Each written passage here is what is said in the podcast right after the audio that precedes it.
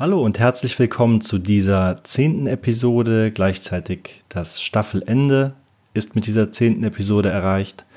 Und an dieser Stelle möchte ich dir einmal herzlich dafür danken, dass du mit mir auf dieser Reise bist. Ich hoffe, der Podcast hat dich bereichert und dir die ein oder andere nützliche Information liefern können. Ich würde mich freuen, wenn du den Podcast bewertest, wenn du mich abonnierst und mich mit deinem sozialen Umfeld teilst. In dieser Solo-Episode meines Podcasts möchte ich über das Thema Gesundheit sprechen. Mm, und zwar möchte ich darüber sprechen, was ich unter dem Begriff eigentlich verstehe, was es generell für verschiedene Definitionen dieses Begriffes gibt, meine Einstellung zur sogenannten modernen Medizin erläutern, den Unterschied zwischen der Salutogenese und der Pathogenese erklären und natürlich auch praktische Tipps dafür liefern, wie wir unsere Gesundheit optimieren können, was Hippokrates damit zu tun hat und wie das Ganze auch mit Bewusstsein zusammenhängt. Ich hoffe, du begleitest mich auf dieser Reise und jetzt viel Spaß.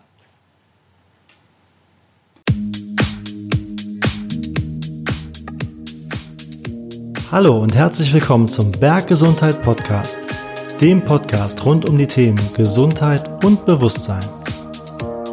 Gemeinsam mit meinen Gästen erforschen wir spannende Themen ohne Scheuklappen und mit viel Neugierde. Und jetzt viel Spaß.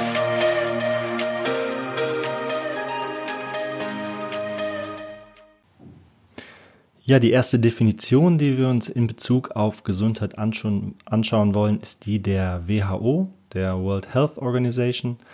Und ich finde diese Definition tatsächlich sehr interessant und die deckt sich auch so ein bisschen mit meiner Definition und die beschreibt, dass Gesundheit eben mehr ist als das bloße Ausbleiben von Krankheitssymptomatik, sondern dass wir hm, Gesundheit ist also laut der WHO ein Zustand des vollkommenen physischen, geistigen und sozialen Wohlbefindens. Und mit dieser Definition kann ich mich, wie gesagt, sehr gut anfreunden. Mm, zeigt eben, dass es mehr gibt als die rein körperliche Ebene. Und generell ist es ja so, dass jede Wissenschaftsdisziplin, die sich mit Körper ja, und dem Geisteszustand beschäftigt, eben das Thema Gesundheit unterschiedlich definiert. Aber ich finde, die WHO hat hier einen guten Job gemacht. Ja, die nächste Definition von Gesundheit, die wir uns näher anschauen wollen, ist die des Urvaters der Ärzteschaft ähm, von Hippokrates. Hippokrates wird auch Vater der Medizin genannt, weil er auf der Insel Kos die erste Ärzteschule der Geschichte gründete und eben junge Ärzte ausgebildet hat. Hippokrates lebte von 460 bis 370 vor Christus und was ihm beim Thema Gesundheit wichtig war, ist vor allen Dingen ein Gleichgewicht eine Harmonie und eine innere Stabilität. Also wir sehen, dass es ähm, nicht nur darum geht, irgendwas zu verabreichen oder wegzunehmen, wegzuschneiden, sondern dass ähm, unser Gesamtzustand eine wichtige Rolle spielt und eben das innere Gleichgewicht, ein Zurückkommen in die Mitte. So schauen wir uns als nächstes die sogenannte Pathogenese an. Die Pathogenese ist eng verbunden mit unserer westlichen Medizin und dem Namensursprung nach kommt Pathogenese von Pathos, was Leidenschaft bedeutet oder auch Sucht und der Genese eben der Entstehung. Also wir sehen, die Pathogenese gibt vor, sich der Entstehung von Krankheitsbildern zu widmen. Nichtsdestotrotz ist es aber so, dass ähm, wenn man zum Arzt geht heutzutage, eigentlich die Krankheit erkannt wird, diagnostiziert wird und dann ein entsprechendes, also die, die Anamnese durchgeführt wird und dann eben ein entsprechendes Mittel verabreicht wird und ein Medikament meistens und man sich dadurch eben Abhilfe verspricht. Ähm, dabei sind seelische Ursachen, psychologische Ursachen mh, mm, sind meines Erachtens da etwas unterrepräsentiert. Also die moderne westliche Medizin mit all ihren Errungenschaften, die sie zweifelsohne hat. Also westliche moderne Medizin kann natürlich Leben retten und ich will auch einige Medikamente nicht missen. Ähm, vielleicht kommen wir dahinter noch zu, zu den Anwendungsbeispielen von bestimmten Medikamenten, was man da beachten muss. Aber Hm, auch ich habe schon mal Antibiotika genommen, als ich zum Beispiel eine Sepsis entwickelt hatte, die aus einem ganz harmlosen ja, Mücken- oder Moskitostich entstanden ist. Und ja, in diesem Fall war ich natürlich froh, dass ähm, es Antibiotika gibt.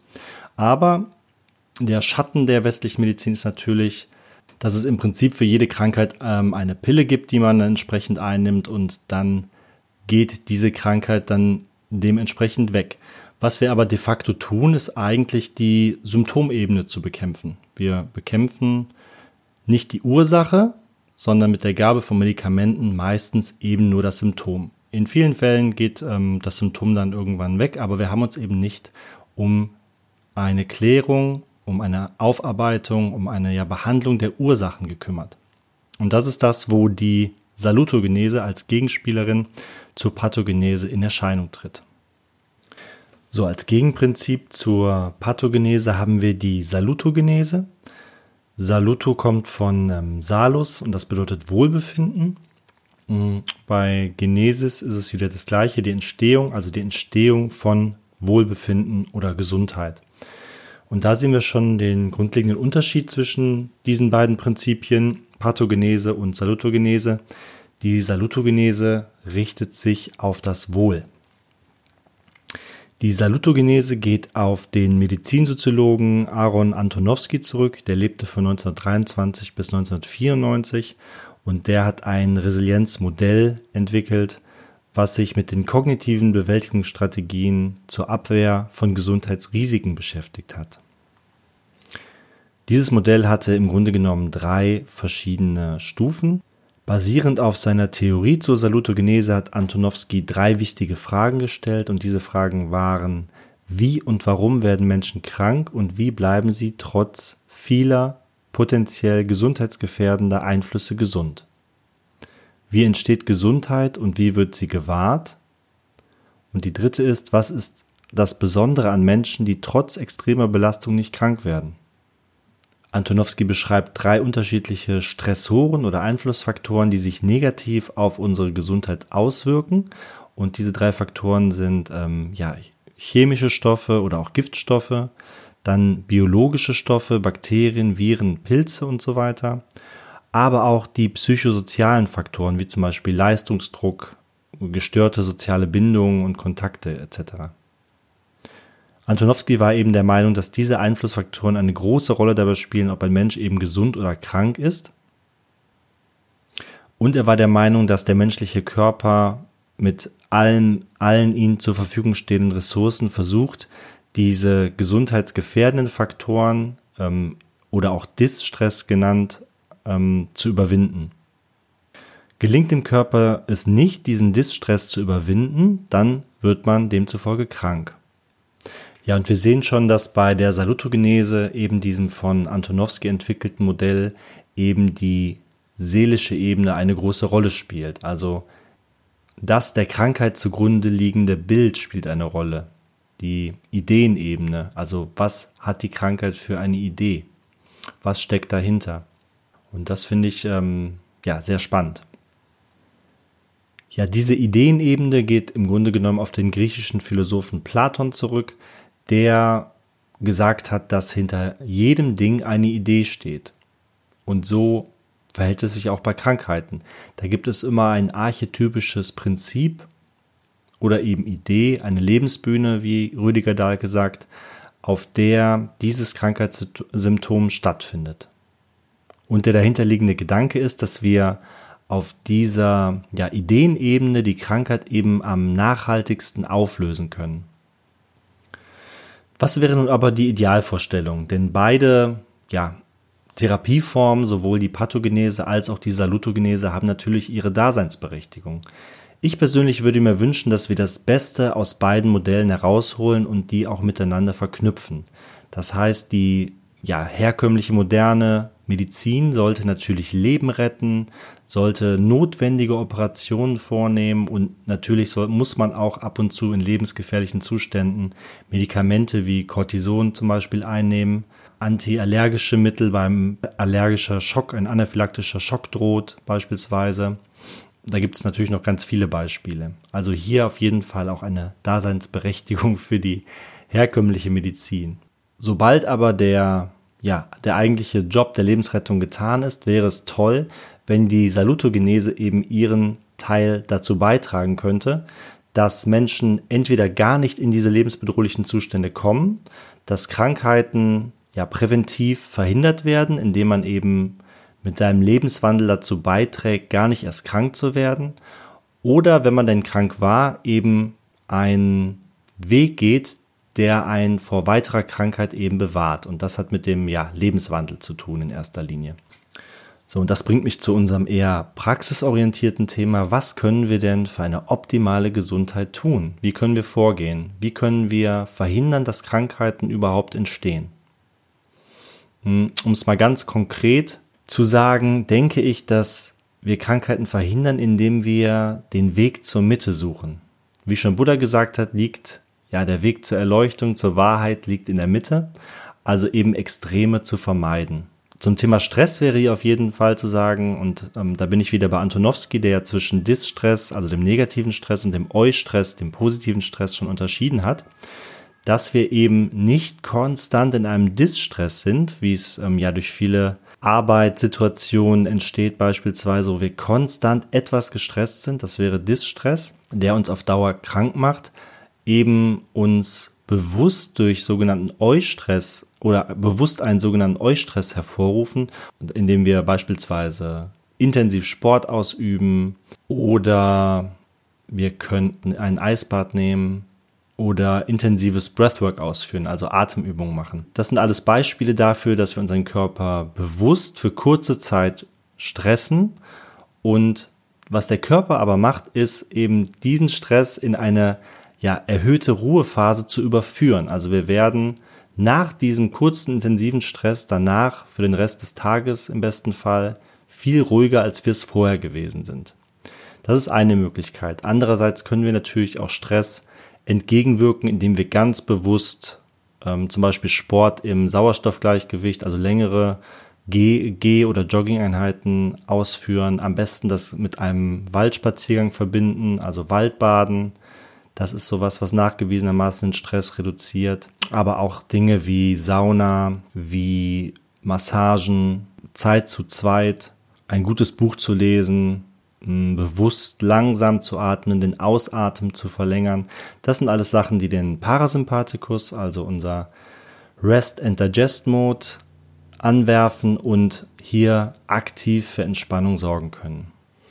Aber um das mal ein bisschen übersichtlich darzustellen, würde ich mit euch gerne die fünf Säulen der Gesundheit nach Hippokrates einmal entlang wandern und euch da auf jeder Säule der Gesundheit ein paar Tipps mitgeben, die ihr umsetzen könntet, um euer Leben einfach gesünder zu machen und was nach meiner Ansicht auch einfach zu mehr Lebensfreude, zu mehr Lebenssinn, ja und zu mehr Bewusstsein am Ende führt. Ja, die fundamentalste hippokratische Säule wäre die Säule Bewusstsein. Ohne bewusste Entscheidung könnten wir unseren Lebenswandel überhaupt nicht aktiv verändern. Von daher ist da auf dieser Ebene ist im Prinzip die Grundlage für Veränderung auf allen anderen Ebenen gegeben. Bewusstsein bedeutet aber auch, dass wir uns im Prinzip alle auf der Reise zurück zur Quelle, zurück zur Einheit befinden, zurück zu Gott befinden, wenn man denn dieses Wort verwenden möchte. Ja, das Optimale hier wäre natürlich eine Achtsamkeitspraxis in den Alltag zu integrieren, Meditation, da gibt es ganz unterschiedliche Sachen. Ich persönlich mache Meditation gerne im Anschluss an meine morgendlichen Atemübungen, weil ich da sowieso in einem ja, Flow-State, in einem Zen-State bin und es mir von da ganz leicht gelingt, in meditative Zustände zu kommen. Es gibt aber auch geführte Meditationen, die den Körper entspannen, Yoga-Nidra-Praktiken zum Beispiel. Und da wäre es natürlich fantastisch und würde sich auf ganz vielen Ebenen positiv auswirken, wenn es dir gelingt, am Tag einige Minuten zu meditieren oder eine Achtsamkeitspraxis auszuführen. Kommen wir zur nächsten hypokratischen Säule und das ist die Säule Atem. Ja, der Atem ist eine fundamentale Körperfunktion. Wir atmen etwa 20.000 Mal am Tag und machen uns eigentlich gar keine großen Gedanken darum, wie wir atmen, ob wir jetzt schneller oder langsamer atmen. Aber der Atem ist trotzdem eine Art Mysterium. Er verbindet unser sympathisches und unser parasympathisches Nervensystem. Das heißt, bestimmte Arten der Atmung aktivieren unser sympathisches Nervensystem, das heißt unseren Kampf- oder Fluchtmodus und bestimmte Arten des Atmens aktivieren unser parasympathisches Nervensystem, unser ja, ähm, Ausruhen- und Verdauungsmodus. Und das können wir eben mit bestimmten Atemtechniken, können wir das forcieren. Da gibt es viele praktische Übungen, die wir ausführen können. Und ähm, ich habe auch einen Kurs, den ich auf meiner Webseite anbiete, der dir zeigen kann, wie du beispielsweise morgens energiegeladener wirst, dich mittags wieder ausbalancieren kannst, wenn du etwas zu zu unruhig bist oder etwas zu müde bist, dann kannst du da wunderbar wieder in die Balance kommen und eben abends für einen ja, erholsamen und tiefen Schlaf sorgt und ähm, das Gedankenkarussell ganz effektiv verhindern kann. Aber Atem kann sogar noch mehr. Atem kann uns in ähm, ja, äh, Erleuchtungszustände führen, kann unser Ich-Bewusstsein auflösen, kann verdrängte Traumata freilegen und auch da gibt es verschiedene Techniken, mit denen ich mich beschäftigt habe. Und auch da möchte ich dich herzlich einladen, dich mit dem Thema Atmung zu beschäftigen. Ein Buch, was ich da sehr empfehlen kann, ist das Buch Breath oder Atem von James Nestor. Die nächste Säule ist die Säule Bewegung. Und ja, wir alle bewegen uns im Grunde genommen zu wenig. Wir sind dafür gemacht, uns zu bewegen. Und Bewegung, Sporteinheiten, sowohl Gewichtstraining als auch längere Kardioeinheiten haben ganz unterschiedliche gesundheitliche Vorteile, die sie mit sich bringen. Und da würde ich dir einfach empfehlen, deine Sportart zu finden oder vielleicht sogar zwei oder drei verschiedene Sportarten. Ja, bleib neugierig, sei offen für Neues und experimentiere herum. Sport verbrennt Kalorien, Sport schüttet Endorphine aus, Sport sorgt für einen richtigen Dopaminspiegel. Das heißt, ähm, ja, die psychologischen Effekte von Sporteinheiten neben den ganzen Vorteilen für die Muskulatur und das Herz-Kreislauf-System sind wirklich sehr, sehr fundamental und sehr, sehr wichtig. Von daher würde ich dich ganz herzlich dazu einladen, zwei bis drei Sporteinheiten in der Woche auszuführen, um möglichst lange fit zu bleiben und gesund zu altern. Die nächste Säule ist die Säule Ernährung ja, du bist, was du isst. An diesem Spruch ist so ein bisschen was dran. Ich habe tatsächlich in meinem Leben fast alle Ernährungsformen ausprobiert, von der Atkins-Diät über kohlenhydratreiche Ernährungen, aber auch ja, verschiedene Saftkuren, Protein-Shake-Diäten. Von daher, ja, die Erfahrung habe ich gemacht, würde ich nicht mehr so machen heutzutage. Und ich bin mittlerweile bei einer Ernährung angekommen, die sich nicht wie eine Diät anfühlt, die gesund ist, die sehr an das mediterrane Ernährungsmodell angeknüpft ist. Das heißt, ich konsumiere tatsächlich überwiegend vegan, vegetarische Kost. Ein gewisser Fokus auf einen relativ hohen Eiweißgehalt ist gelegt. Der sorgt eben für Sättigung, sorgt aber auch dafür, dass ich die Muskulatur regenerieren kann nach intensiven Sporteinheiten. Und so Sachen, die ich da konsumiere, sind Hülsenfrüchte wie Linsen, Kichererbsen, Bohnen, aber auch selbstgemachtes Brot, Haferflocken, Sojajoghurt, aber auch viel frisches Obst und Gemüse. Zusätzlich würde ich sagen, dass man den Faktor Öl nicht vernachlässigen sollte. Hier ist es vor allen Dingen das native kaltgepresste Olivenöl, was ich bevorzuge, aber auch Kokosöl. Kokos hat den Vorteil, dass es sich relativ gut erhitzen lässt. Das habe ich vor allen Dingen für so asiatische Gerichte, für Wokgerichte. Und ab und zu nehme ich auch aus Kokosöl gewonnenes MCT-Öl, da ich hier schneller wieder in einen Fettstoffwechsel komme. Das nehme ich so ein bisschen als Supplement zu mir, manchmal morgens in den Kaffee, manchmal abends nach der letzten Mahlzeit. Und dann nehme ich noch als eines der wenigen Supplemente, die ich verwende, ähm, Omega-3-Kapseln aus Algenöl gewonnen. Bei den Omega-3-Kapseln müsst ihr darauf achten, dass da DHA und EPA drin sind und auch da in Studien belegt ganz viele gesundheitsförderliche Effekte. Gleichzeitig umfasst mein Ernährungsmodell eine Art des Fastens, das sogenannte 16-8-Fasten oder Time-Restricted Feeding. Bedeutet in der Praxis, dass ich 16 Stunden lang faste und dann etwa 8 Stunden esse. Das kann aber auch schon mal 18 Stunden Fasten, 6 Stunden Essen bedeuten. Und normalerweise mache ich das so, dass ich äh, kein Frühstück konsumiere und dann so um die Mittagszeit das erste Mal was zu mir nehme und eben auch ein sehr frühes Abendessen konsumiere. Normalerweise komme ich da so zwischen zwei oder drei Mahlzeiten aus und bei diesen Mahlzeiten ist mir eben wichtig, dass da alle grundlegenden Stoffe drin sind, dass die möglichst gesund sind. Und dann hat mein Körper eben in dieser Fastenperiode viel Zeit, alles aufzuräumen, zu verdauen und mein Schlaf ist wesentlich besser geworden durch diese Ernährungsweise. Ich habe automatisch so ein paar Kilo abgenommen, aber das war gar nicht so der Hauptfokus. Ich habe das Gefühl, das tut mir wahnsinnig gut. Ich kann unheimlich gut arbeiten, ohne Blutzuckerschwankungen, also während des Fastens. Und möchte ich jeden auf jeden Fall empfehlen, mal mit dem 16-8-Modell zu experimentieren. Ich habe anfangs gedacht, dass ich das überhaupt nicht kann, da mir immer übel geworden ist, sobald ich eine halbe Stunde morgens nichts gegessen habe. Aber wenn man dann jeden Tag ja, eine Stunde drauf nichts isst, dann ähm, geht das ganz schnell, dass man bei den 16 Stunden angekommen ist. Und es hat nicht lange gebraucht, bis ich gemerkt habe, dass es mir ja psychologisch unheimlich gut tut. Dieses Fasten macht so ein, so ein ganz aufgeräumtes, klares, ja, und auch energiegeladenes Gefühl irgendwo. Und dementsprechend kann ich sehr gut arbeiten, wenn ich faste. Und das Essen erhält so eine gewisse Wertigkeit, also dann freut man sich richtig auf die beiden Mahlzeiten, die man dann konsumiert und gibt sich da entsprechend eben auch Mühe mit. Das heißt, ich koche tatsächlich auch relativ viel, seitdem ich dieses Ernährungsmodell übernommen habe.